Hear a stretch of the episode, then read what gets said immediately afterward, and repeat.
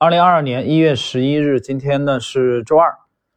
呃，我们今天继续《八王演义》的第七集啊，有一段时间没有更新了啊。这个系列第六集讲到了这个巴菲特的导师格雷厄姆的第一次理财啊的经历啊。有人当然很关心行情啊。今天正式节目开始之前，我们简单说一句吧。这个这个月才十一天啊，还没算交易日啊，才十一天。但是我在喜米的，我看了一下喜米专享的帖子，已经发了八篇了。啊，已经写了八篇了，而且星球最近更新的也非常的频繁，而且我们在星球也是这个今天吧，可能有相当长一个阶段啊，没有没有这个跟踪的这个思考题标的了，但是今天更新了一个啊，大家可以去去看一下啊，当然 ETF 有啊，之前前几天我们有一只红利的 ETF，啊，在星球开始跟踪，嗯，行情我觉得今天在这里没有。过多的必要去讲啊，因为这几篇西米这几篇帖子实际上是从元旦之后连续的更新啊，把思路写得很清楚了。嗯，就是年初的这个机构的大调仓，实际上是全球的这个机构的风险偏好的改变所导致的，并不是中国 A 股一家机构啊，美股其实也有这种现象啊，只不过你有没有及时的去修正过来？大家去关注相关的文字吧，包括很重要的是。呃，在周日吧，今天是周二，对吧？那也就是在一月八号啊，我有一期节目，就是这个行情突变以后的操作思路，那里边讲的非常非常清楚了，而且那里边有几家公司啊，我们跟踪的，呃，大家可以看看这两天的表现吧。其实，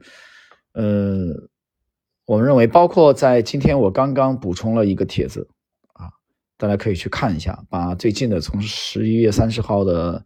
这个。二零二 A 股投资展望啊，里边两只医药股表现的非常的强劲，当然也有表现不好的个股，包括投资展望的续集啊，把它汇总啊，有一些是停止跟踪的，有一些是继续跟踪的，包括在一月八号这一期新补充的，呃，其实目的就一个啊，更好的去吻合主力资金调仓的这个脉络，因为我们都是追随者。啊，我们不是趋势的主导者。好了，我们看今天的正式内容啊。今天第七集，继续来讲格雷厄姆。在此期间，格雷厄姆尝试将自己的分析文章投稿给《华尔街杂志》啊，处女座发表在一九一七年九月，题目叫《债券价格中的怪现象》，获得稿费二十五美元。从处女座的开篇表述看，二十三岁的格雷厄姆以及心中诞生了未来价值投资体系里最重要的两个认知：第一，市场大部分时间是对的，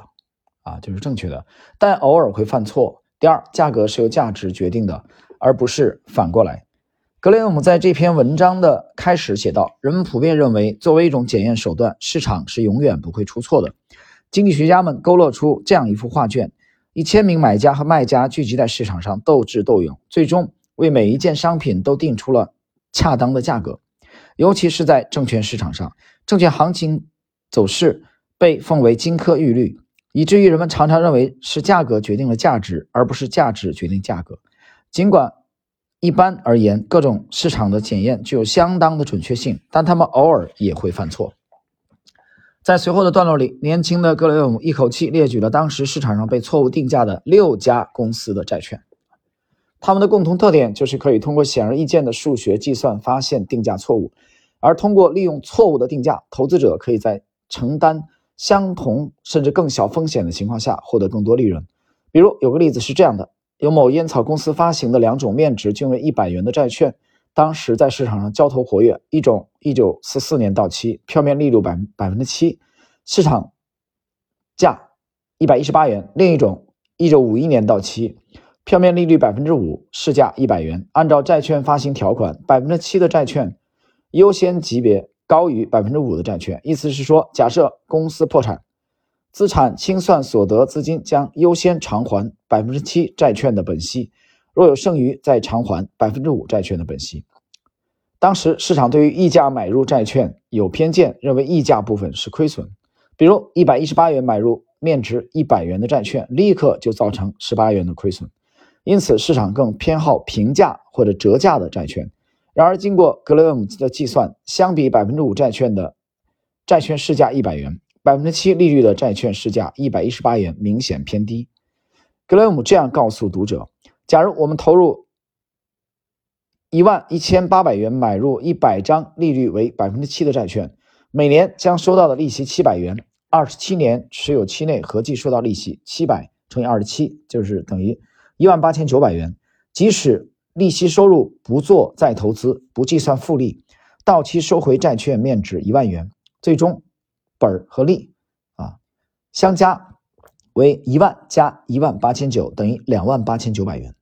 而同等金额，如果买入利率百分之五的债券一百一十八张，每年收到利息一百一十八乘以一百乘以五，等于五百九十元，二十七年利息合计一万五千九百三十元。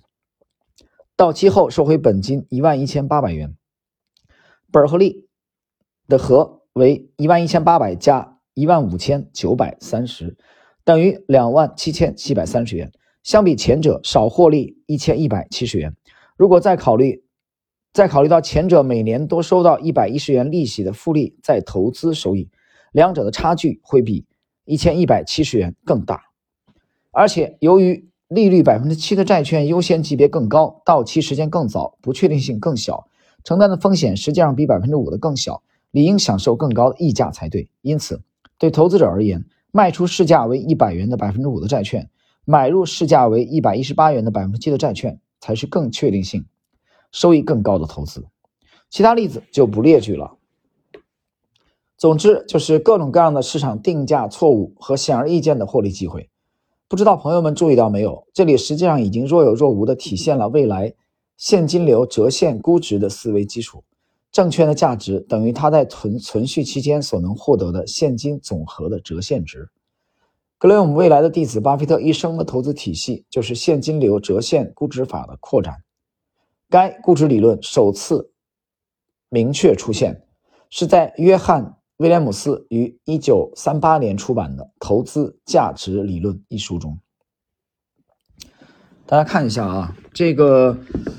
格雷厄姆的这个其实理论的雏形啊，在今天这一集当中已经已经出现了啊，就是在他的这个处女作一九一七年九月的这个债券价格中的怪现象啊这篇的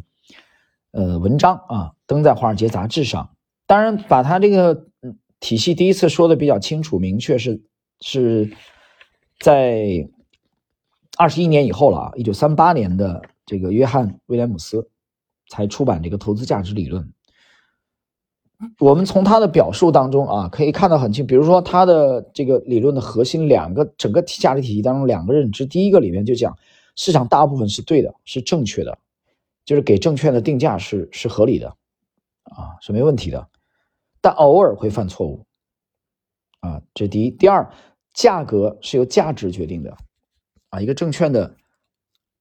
价值啊，决定它的价格。嗯，这当这两大认知实际上奠定了这个格雷厄姆的整个体系，可以说是奠定他体系的两大基石。但是我要讲啊，就是我们介绍，首先我读了以后，我觉得写的很好啊，唐朝的这部《八王演义》写的非常好，而且芒格我本人又特别偏爱啊。所以我说把这个著作介绍给各位，它的内容啊挺精彩，这里面涉及到很位很多位大师的，呃，这个生平，以当然以价投为主啊，但是我还是得加一句评语，这个仅仅是价投的观点啊，仅仅是价投的观点，呃，趋势投资或者图表派，呃，他们会有另外的看法啊，他们会认为。其实价格就是要他们他们唯一要了解的东西啊，price 这个 P R I C E 这个价格是多空双方博弈真金白银博弈的最直观的结果，已经呈现在盘面上了。作为一个这个赚差价的啊，一个一个趋势投资者，他只要把价格这点事儿了解清楚，或者说把。这个以价格为主的相关的这个图表的信息了解清楚就足够了。我根本没有必要知道这个价格背后蕴含了什么基本面的信息啊，蕴含了什么什么估值啊，什么财报啊，什么价值，它不需要。所以说，我觉得某种程度上的，我我们是以趋势投资为主啊。我觉得。是不是可以这样更直白的讲，在趋势投资者眼中，价格就等同于价值啊？我不能说这个斩钉截铁的就加一个等号，我觉得一些杠精又要蹦出来了啊！我觉得可至少可以约等于啊，约等于价格约等于价值，这是在图表派当中，就是我我其实说老实话，我关注的就是它的价格，明白了吧？在当下，它的价格，我认为它的价格已经传递了足够多的信息，它已经消化了基本面那些那些玩意儿，基本面的东西，啊，这些分析师的研报，市场的多空的观点，啊，它的生新的生产线可能啊要全面的投产，啊，它的资产重组等等等等这些所有的这些信息，所以这是图表派的，所以这两派从。这个诞生以来啊，他们的争论到现在到今天到将来，我我相信都不会停止，都不会停止。这两个体系也都有做的非常出色的大师，所以我觉得我们不需要去这个呃这个拉一派打一派，或者说啊去推崇一派啊就打压另外一派，我觉得没必要啊。我们知道有这两派。有他们区别，我觉得像就像武术一样的啊，内家拳和这个外家拳，啊，中国武术有日本的武术，当然日本武术也是从中国传过去的，但是别人有发扬光大，对吧？包括韩国的跆拳道，啊，你包括东南亚的泰拳，各有所长啊，西方美国的拳击等等等等，这非要去比一个谁，这个谁是第一啊？文无第一，武无第二，我觉得是一件其实很无趣的事情，很无聊、很 low 的事情。我们只要了解他的风格啊，他们的差异啊，我觉得就可以了。所以今天呢，是格雷厄姆的这个处女座啊，第一次对这个 market 和 price 市场和价格啊展开了这个深入的思考。他这个稿费才二十五美元啊。那么这篇文章奠定了它的其实它将来的这个价值的这个估值的体系啊，它是这里面用了一个两两种债券啊的票面利率不同的两种债券，他们的案例